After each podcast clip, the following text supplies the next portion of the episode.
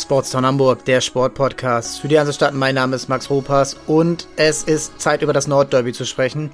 Was für ein Spiel gestern, turbulent, hochklassig und leider mit dem schlechteren Ausgang für den HSV. Leider heute ohne Gast, aber dafür mit viel mehr Energie und viel Spaß und los geht's.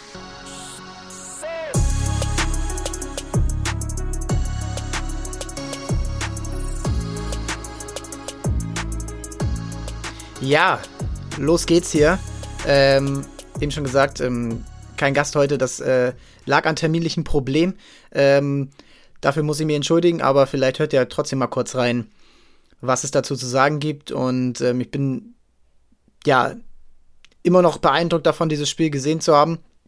Ich musste es dann auch im Real Life schauen. Das hängt auch mit diesen Terminproblemen zusammen.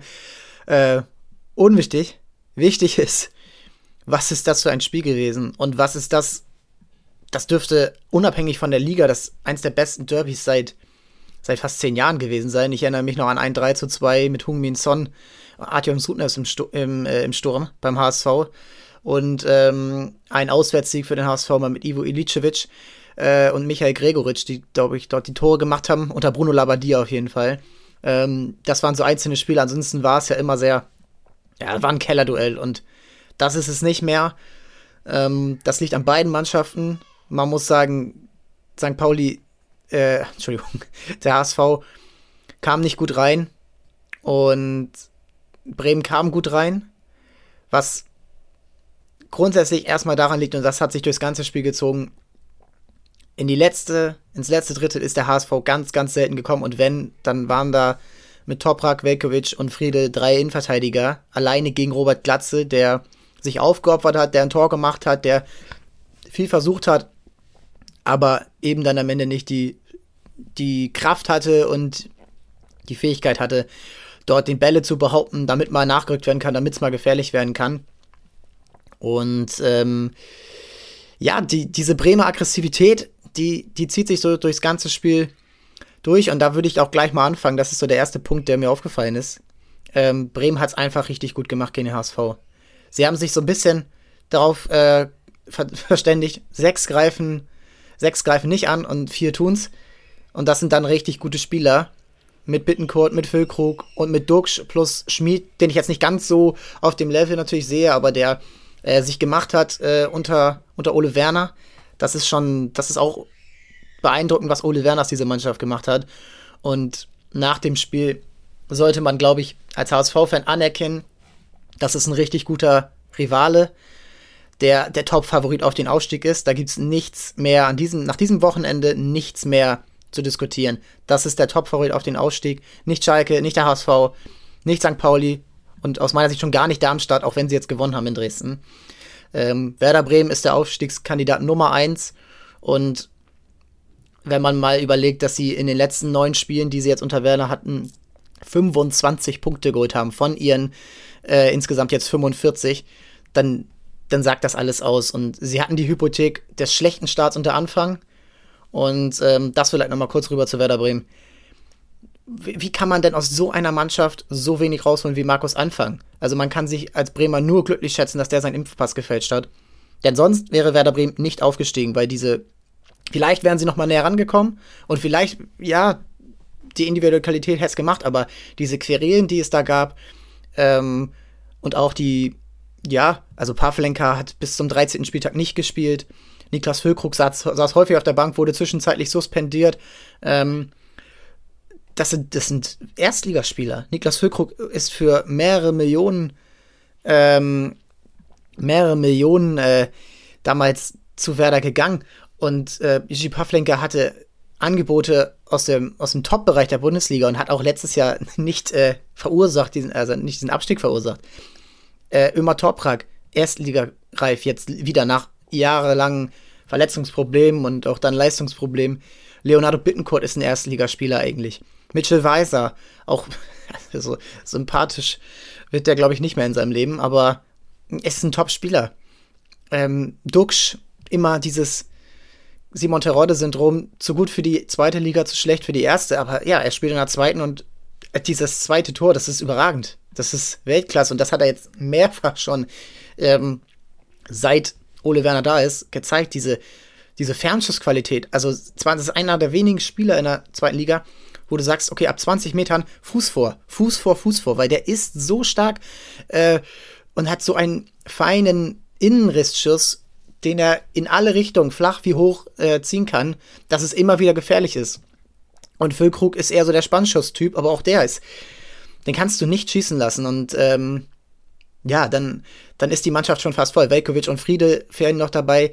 Äh, auch das sind Innenverteidiger äh, vom Top-Format und ich finde es krass, dass Ole Werner, ich habe jetzt nochmal nachgeschaut, weil ich dachte, okay, das hat sich jetzt über die letzten Wochen so gegeben und am Anfang ähm, hat, äh, hat er sich ja auch noch ein bisschen rumgetüftelt. Nein, es war beim ersten Spiel, was äh, Werder Bremen hatte, war diese Dreierkette, äh, die aus den drei Spielern besteht, Toprak, Velkovic und Friedel.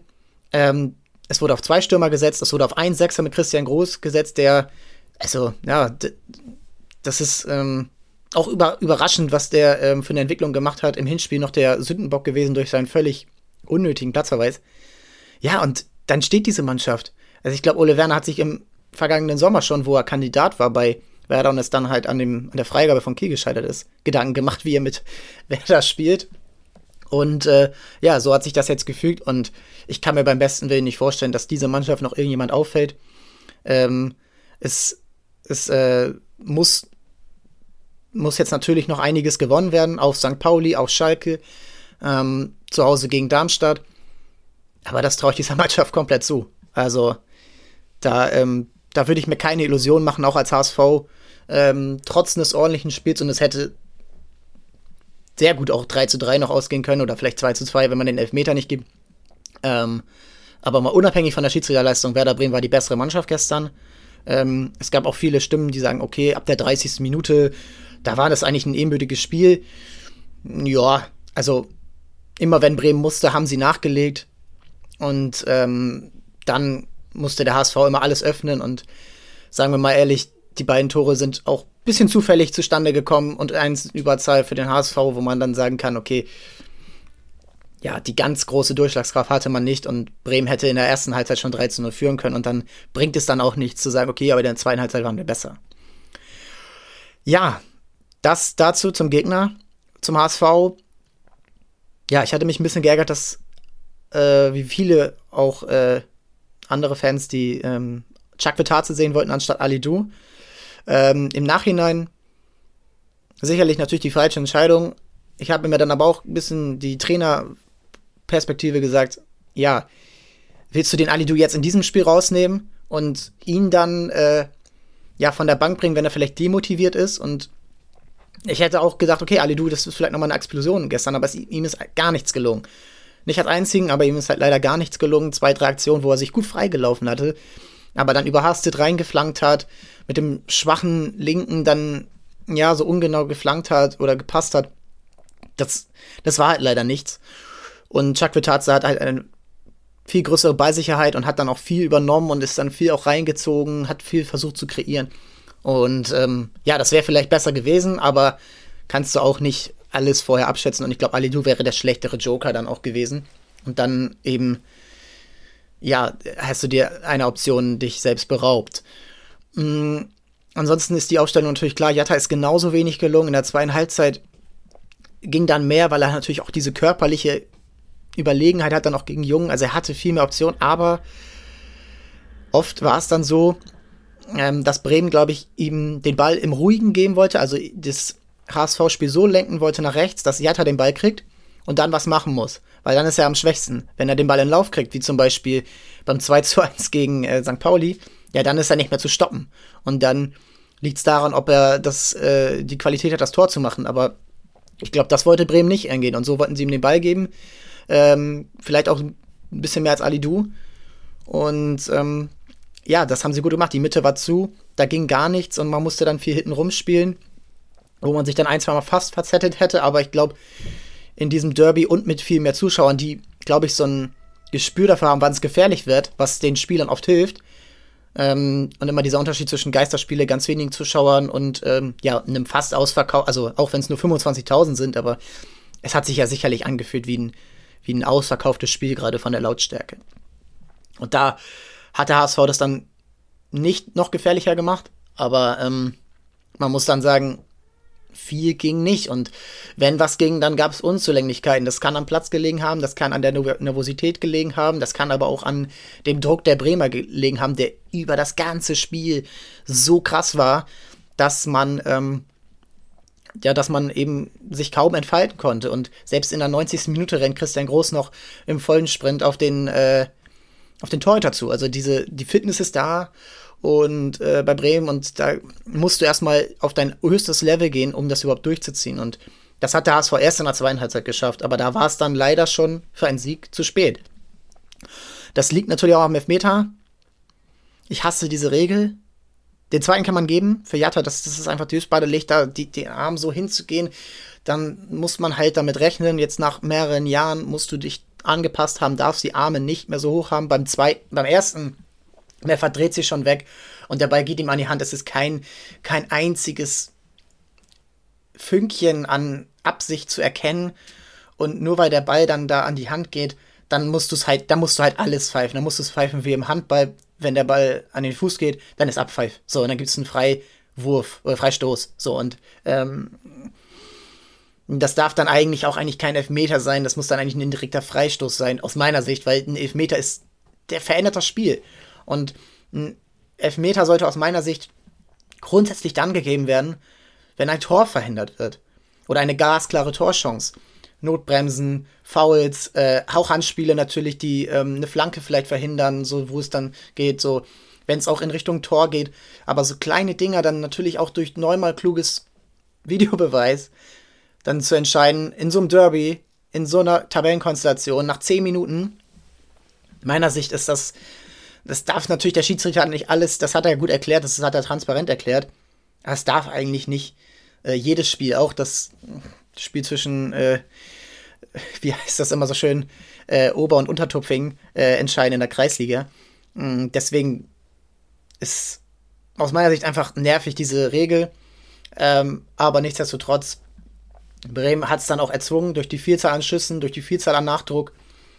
Und dann ja, ähm, gibt es dann halt bei so einem Elfmeter, der HSV auch sicherlich schon mal ein, ein, zwei in dieser Saison bekommen, die aus so einer Regel entstehen oder werden ihn auch vielleicht noch bekommen. Das hat nichts mit Parteilichkeit zu tun. Ähm, der Schiedsrichter war engagiert, hat auch versucht, mehr laufen zu lassen, gerade in der zweiten Halbzeit.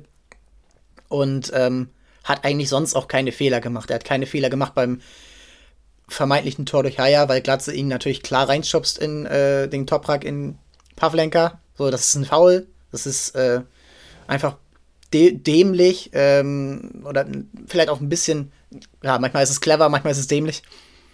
Ähm, das ist kein Fehler. Der zweite, der zweite äh, Elfmeter ist kein Fehler. Und dann, ja, dieses ähm, Abseits dann am Ende, das äh, in der Nachspielzeit ist auch okay. Und ähm, Mitchell Weiser will noch ein, ähm, einmal ein, ein, Schwe ein Schwalbentor rausziehen. Das ist äh, ein Schwalbenelfmeter rausziehen. Das ist auch klar, dass das äh, kein Elfmeter ist und ansonsten hat er es gut gelöst. Und deswegen sollte man jetzt natürlich vielleicht mal, Tim Weiter hat es auch eher so ein bisschen, er wollte nicht meckern, er hat, glaube ich, so gesagt, es ist einfach schade, dass so ein Spiel ständig unterbrochen wird und immer noch nachgeguckt wird.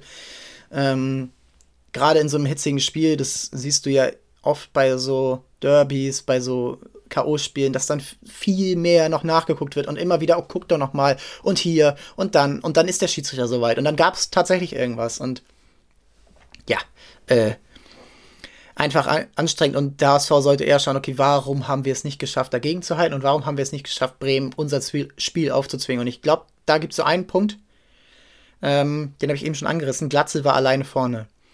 Und Glatzel kann nicht gegen drei Innenverteidiger von dieser Klasse, die aus meiner Sicht alle in der Bundesliga spielen können, anstinken. Und dann müssen Spieler wie Reis und Kittel und Alidu und Jatta müssen immer wieder da reinstechen und ihn unterstützen. Und wenn sie das nicht machen, dann musst du halt einen zweiten Stürmer spielen lassen. So, und das, ähm, das ist halt nicht passiert. Und ähm, Winsheimer kam, ja, äh, Winsheimer kam erst äh, kam erst kurz vor Schluss, ähm, ist dann ja auch genau da, wo er dann ein bisschen im Abseits war, ähm, genau da dann eben gewesen. Ähm, aber ich hätte ihn mir früher gewünscht, weil er genau so ein Spieler ist, der, ähm, der eben so, so ein Zwei-Stürmer- Stürmer ist. Also er ist, das hat man letztes Jahr auch gesehen, wo sie dann mal so 4-1-2-1-2 gespielt haben. Ähm, in diesem Spiel gegen Heidenheim, wo er dann zum Einsatz kam, wo Terodde nicht dabei war. Ähm, das war so eins seiner besten Spiele und die, die, das hätte ich gern wieder gesehen. Und ähm, Kaufmann hat gar nicht gespielt, wo ich dann auch sage, so ab der 75. dann bring ihn halt mal. Und dann hast du zwei Stürmer da vorne, die einfach da sind und die du beachten musst. Und ja, Kaufmann hat keine gute Saison. Aber ich hätte mir gewünscht, dass er ja ab der 70. oder spätestens, wo es, na, eigentlich schon vor dem 1-3, ähm, muss er eigentlich kommen, um mal so ein bisschen das Spiel zu verändern. Und ähm, hinten, hinten war man äh, am Ende nicht mehr gefordert mit so vielen Spielern. Also du hättest aus meiner Sicht dann einen Haier auch rausnehmen können und ähm, vielleicht so ja auf eine Dreierkette umstellen mit äh, oder Haier auf die Dreierkette und Muheim vorziehen und dann hast du zwei Flügelspieler, zwei klare Flügelspieler und Chuck Vitaze kann mehr im Zentrum spielen. Also es gab Möglichkeiten und die, mh, hm, die wurden halt bis zur 81. dann eben nicht mehr, nicht mehr ausgenutzt und das ist halt schade und so dass äh, so dass Bremen es dann relativ einfach hatte, immer diese, diese ja, Flanken wegzuverteidigen, die ähm, hinten in Überzahl zu sein.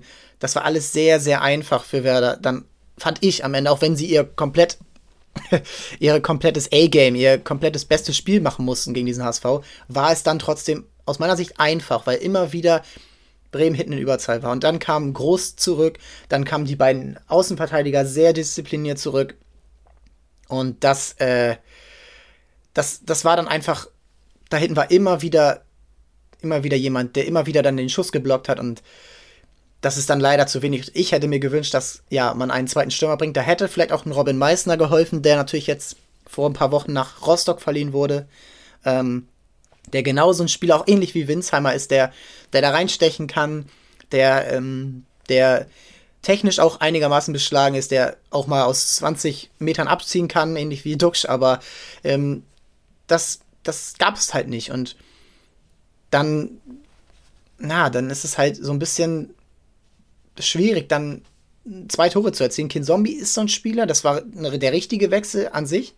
Er hat auch dann das ähm, 2 zu 3 vorbereitet, genau mit so einem Weg da rein, äh, in diese gefährliche äh, Zone vorne.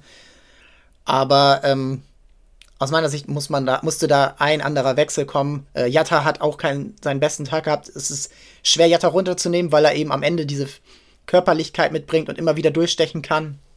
Äh, und immer wieder diese Schnelligkeit auch bis zur 90. Minute noch hat.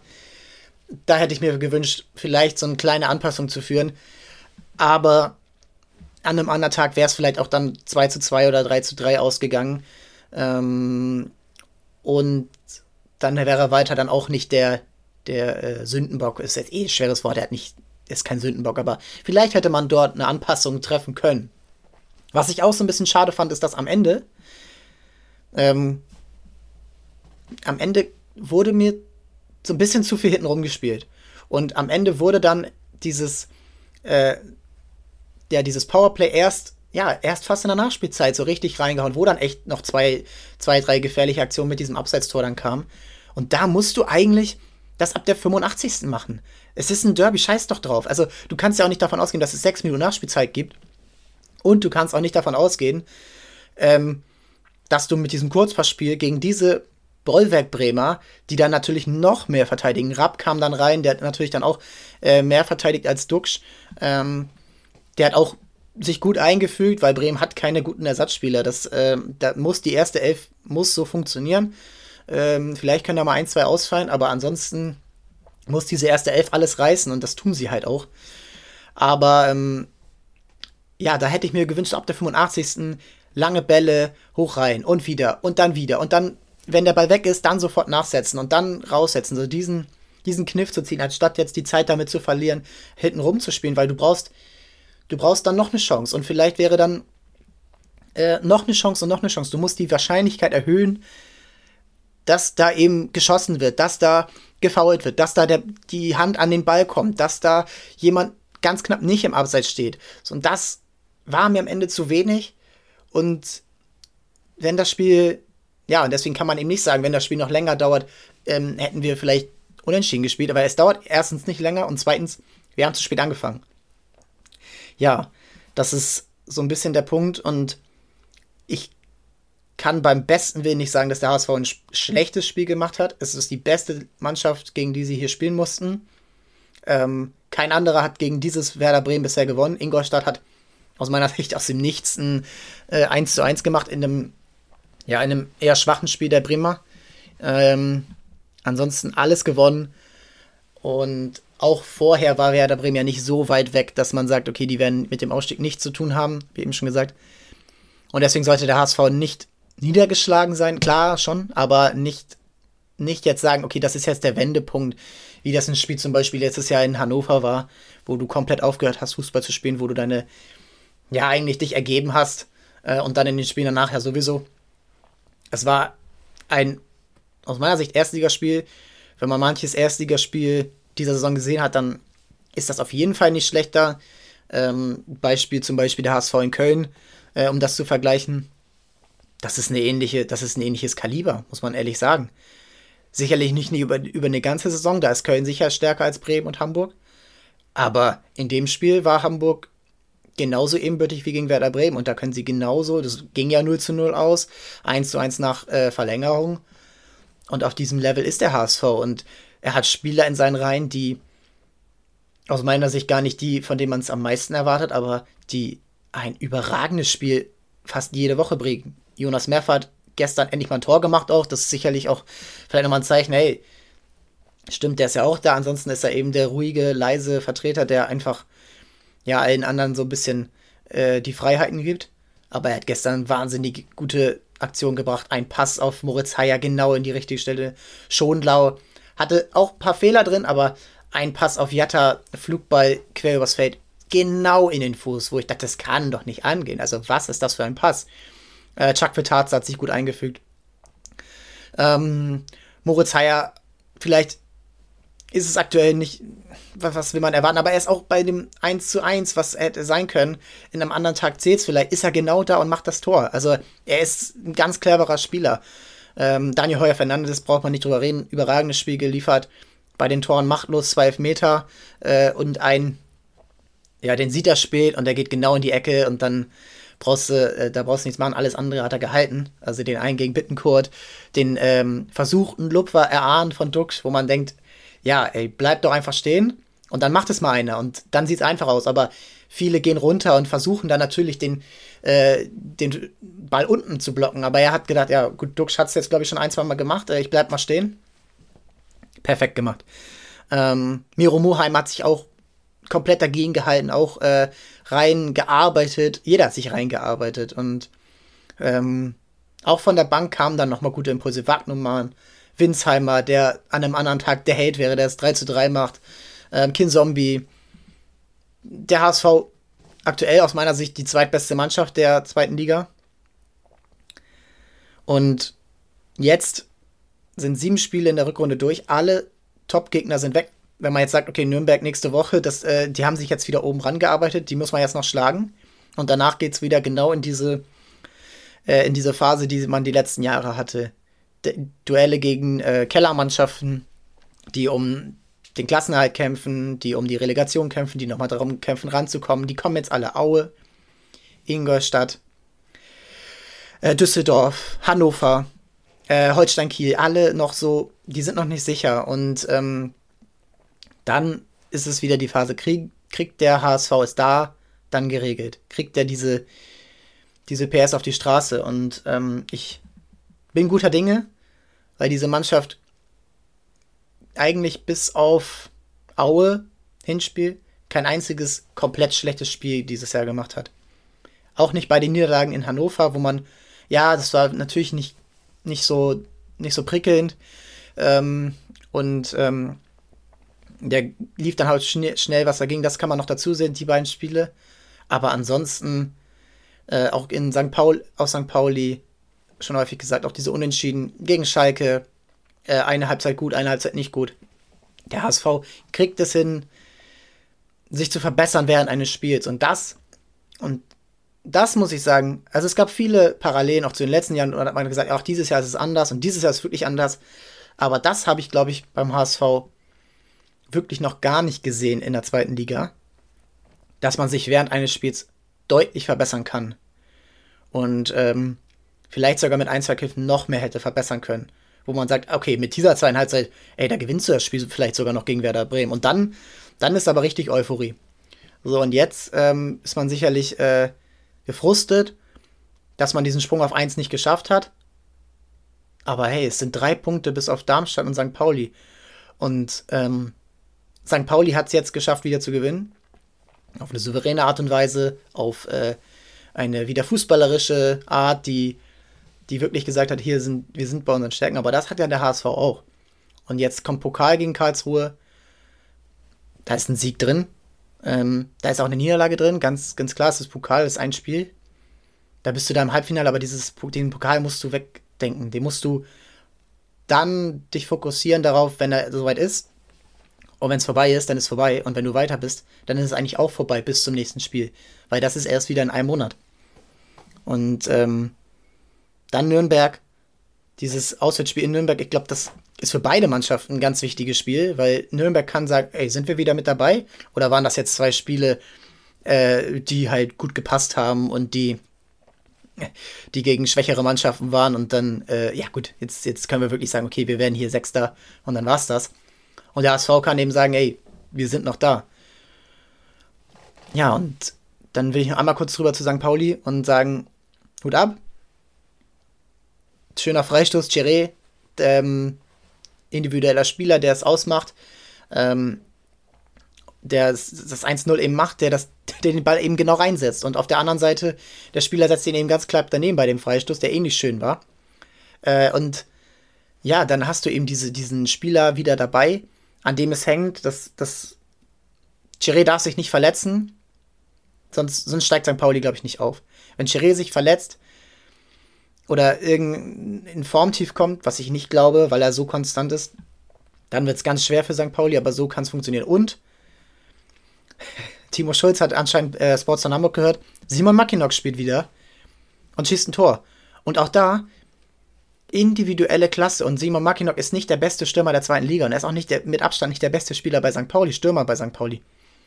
Aber er ist einfach zwei Meter und er ist kopfballstark und er ist eine Kraft, eine, eine Erscheinungskraft da vorne, die du erstmal bearbeiten musst.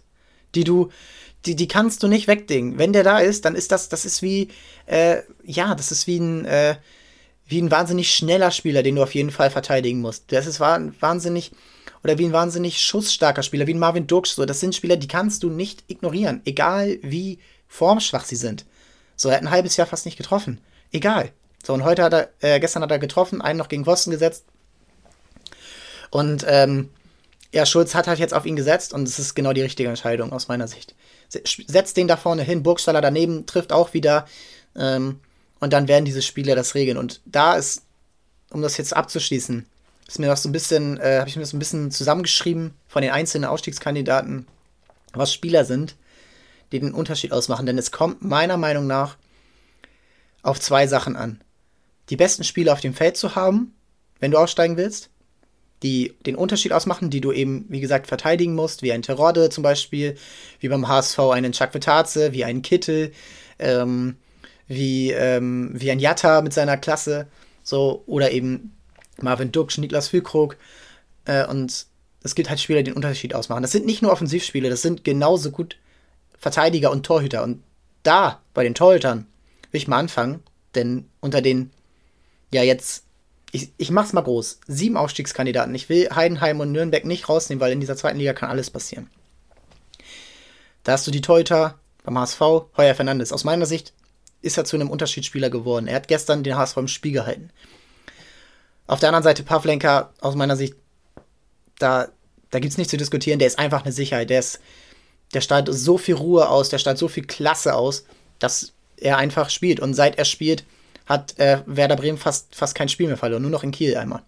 Ähm, dann hast du, ähm, ach Mensch Gott, wie heißt er denn? Der Torhüter von Schalke, der, der Österreicher. Äh, ich, ich, es tut mir leid, ich weiß gar nicht, aber er ist ein richtig guter Torhüter. Der, seit der da hinten steht und seit der äh, bei Schalke ist, Schalke kriegt relativ wenig Gegentore, weil er so viel weghält. Also der hält seine Mannschaft genauso im Spiel. Und Marcel Schuhn hält seine Mannschaft im Spiel bei Darmstadt. Und er ist bei Darmstadt aus meiner Sicht der einzige dieser Unterschiedsspieler, die, wo man sagen kann, dass der hat hier das Spiel heute gewonnen. Und das ist, er hat letztes Jahr zum Beispiel beim HSV ein Wahnsinnsspiel gemacht und allein deswegen hat Darmstadt beim HSV gewonnen. Allein deswegen ist der HSV in diese Krise reingerutscht, wo sie dann danach nicht mehr rausgekommen sind. Und ähm, die anderen drei Torhüter, Vasil, in der Hinrunde hätte ich das auch gesagt von ihm, aber jetzt seit mehreren Wochen immer wieder was drin. Gestern auch, äh, vorgestern diesen, diesen Fehler beim, beim, äh, beim Hinten rausspielen.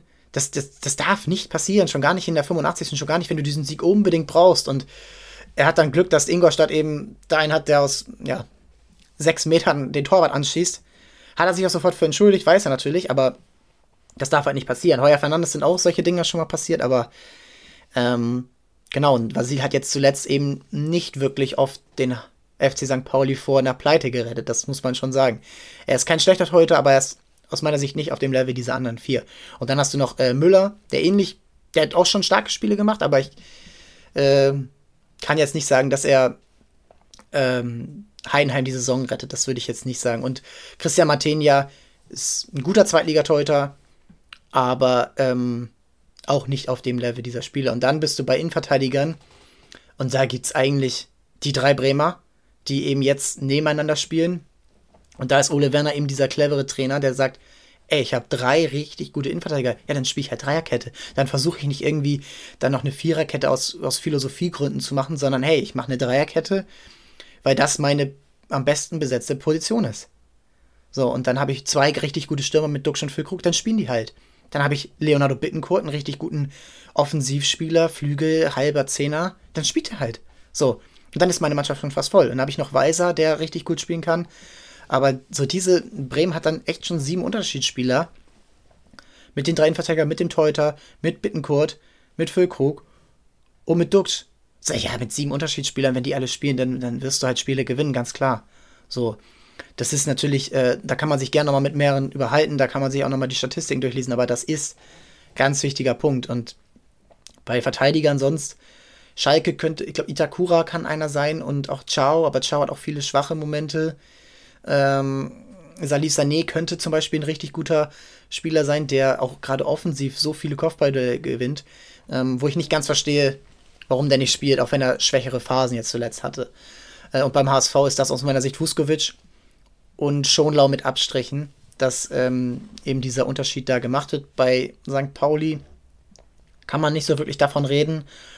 Und dann bei den anderen Mannschaften sehe ich gerade auch nicht so diesen einen Spieler da hinten, der, wo man sagt, ey, der hat wieder dieses Spiel so richtig gut geregelt. Im Mittelfeld zum Beispiel kann man bei Nürnberg sagen, das kann Johannes Geist sein. Der hat zum Beispiel einen wahnsinnig guten Schuss. St. Pauli lässt grüßen. Der hat äh, eine wahnsinnig die Technik, für die zweite Liga einfach übertalentiert. Er ist mal für 13 Millionen zum FC Schalke gewechselt. So, äh, mit, ich glaube, 21 Jahren damals. Ja, dieses Talent, äh, das, das ist da, aber er hat es über viele Jahre jetzt nicht abrufen können, aber er ist immer noch auf einem guten Level. Und dann, ja, ähm, bist du eben im Mittelfeld, wo du dann Spieler hast wie Kittel, wie Chiré, wie Bittencourt, ähm, bei Schalke, würde ich sagen, Salazar natürlich, äh, und Ovejan auf der linken Seite mit, seiner, mit seinen Flanken, das ist ein Cheatcode. Ähm, das sind so Spieler, wo du sagst, ja, wegen denen gewinnt man Spiele. Und dann bist du bei vielen Stürmern, ähm, die dir einfach diese Extraklasse auf eine gewisse Art geben. Und da gibt es natürlich dann viele, die jetzt viele Tore geschossen haben. Burgstaller, Terodde, Glatze, aber auch Pfeiffer und Tietz bei Darmstadt. Aber Pfeiffer und Tietz bei Darmstadt sind aktuell also die haben beide eine schwache Phase gerade, haben jetzt auch mal nicht gespielt. Und man merkt so, vielleicht waren das einfach nur drei, vier gute Wochen bei beiden oder zwei, drei gute Monate, wo sie richtig gut harmoniert haben, wo man vielleicht auch überfordert war, wo denen alles gelungen ist, wo denen alles vor die Füße gefallen ist. Und das ist vielleicht jetzt ein bisschen abflacht und dass man eben sehen muss, okay, Darmstadt hat jetzt wie auch immer 44 Punkte. Also, also ich habe sie gegen den HSV gesehen. Ich habe sie zum Beispiel auch gegen St. Pauli spielen sehen, wo sie 4 zu 0 gewonnen haben, wo man einfach denkt, ja, natürlich aggressiv, Kampffußball, Klaus Jasula Fußball, aber das ist nicht das, was, womit du aussteigst, eigentlich. Aber es bleibt abzuwarten. So, diese Spieler, die wollte ich jetzt einfach mal so ein bisschen aufreihen. Äh, Terode gehört natürlich dazu, wie ich es gesagt habe. Äh, Böter zum Beispiel bei Schalke, auch so ein Spieler. wo ich mich gefragt habe bei ähm, beim Spiel gegen HSV, warum spielt er denn nicht? Warum wird er denn erst eingewechselt? Und dann hat er das Tor vorbereitet. Ja, ähm, das dazu. Die, ähm, die nächsten Spiele werden für alle spannend. Ich bin wirklich gespannt, wie es jetzt beim Pokal für die beiden Hamburger Teams ausgeht. St. Pauli hat es natürlich die schwere Aufgabe bei Union Berlin, die jetzt wieder gewonnen haben. Ähm, ich glaube auch, dass da nicht viel zu holen sein wird, weil Union Berlin eklig spielt, immer noch diesen Zweitliga-Fußball in sich hat, so wo man eben St. Pauli genau diese äh, den Zahn ziehen kann. Und die wollen das, die wollen, glaube ich, jetzt diesen Pokal so als als großes Ziel in dieser Saison. Den Champions League werden sie nicht mehr erreichen. Europa League vielleicht, haben sie aber auch nicht so Lust drauf. Aber dieser Pokalsieg in der eigenen Stadt, wow, das wäre schon krass. Und ich glaube nicht, dass der St. Pauli eine Chance haben wird. Eine Chance haben sie, aber ich glaube nicht, dass sie. Ähm, da muss schon sehr, sehr viel perfekt laufen. Und es wäre eine wahnsinnige Überraschung und es wäre wahnsinnig toll, wenn sie es schaffen. Gehe ich aber nicht von aus. Der HSV ist eine andere Position, wie gesagt. Zu Hause gegen Karlsruhe. Auch da wieder ein relativ volles Stadion. Und das muss dann eigentlich das Halbfinale sein, wo dann eben wahrscheinlich du gegen den Erstligisten spielen wirst, wo dann alles okay ist. Aber dieses Halbfinale jetzt wäre schon gut, um dann auch mit viel Euphorie in die nächsten Spiele reinzugehen. Ja, und dann äh, war es das für diese Woche. Ähm, die nächste Folge am Donnerstag. Dann auf jeden Fall mit Gast. Äh, die Folge haben wir nämlich schon aufgenommen. Und äh, dann auch mit den Updates zum Pokal, aber auch zum äh, ähm, zum Spiel der, der Hamburg Towers in, bei den Bayern. Und auch beim Handball schauen wir mal kurz rein, auch wenn sie jetzt eben nicht gespielt haben. Wir, wir sprechen mal eben ein bisschen über die Lage. Äh, auch bei den Crocodiles muss man mal jetzt nach vielen Spielen zuletzt viel äh, rum, drumherum äh, mal reinschauen, wie ist gerade die Lage und wo kann es die Saison noch hingehen. Ja, und dann, äh, dann war es das für diese Woche. Ich bedanke mich bei euch fürs Zuhören. Ähm, danke mich auch für die ja, immer mehr werdenden Abrufe. Ähm, schreibt gerne, wenn ihr Themen sucht. Ich habe jetzt mal äh, auch einen Vorschlag bekommen äh, für eine ganz andere Sportart. Ähm, Cricket war's. Ähm, ja, äh, genau sowas ähm, davon lebt dieser Podcast, äh, von den Ideen und von den vielen Sportarten und Sportlerinnen und Sportlern, die es eben in Hamburg und Umgebung gibt. Und dann wird's richtig, richtig spaßig. Ähm, ja, das war's und ähm, bleibt dabei. Ciao, ciao.